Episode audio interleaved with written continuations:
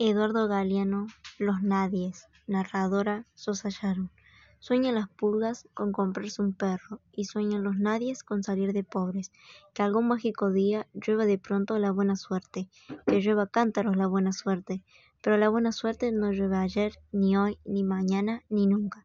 Ni en lloviznita cae del cielo la buena suerte, por mucho que los nadies la llamen y aunque les pique la mano izquierda, o se levanten con el pie derecho o empiecen el año cambiando de escoba.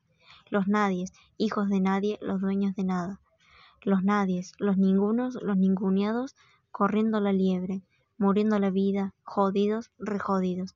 Que no son, aunque sean, que no hablan idiomas sino dialectos, que no profesan religiones sino supersticiones, que no hacen arte sino artesanía, que no practican cultura sino folclore, que no son seres humanos sino recursos humanos, que no tienen cara sino brazos, que no tienen nombre sino número, que no figuran en la historia universal sino en la crónica roja de la prensa local, los nadies, que cuestan menos que la bala que los mata,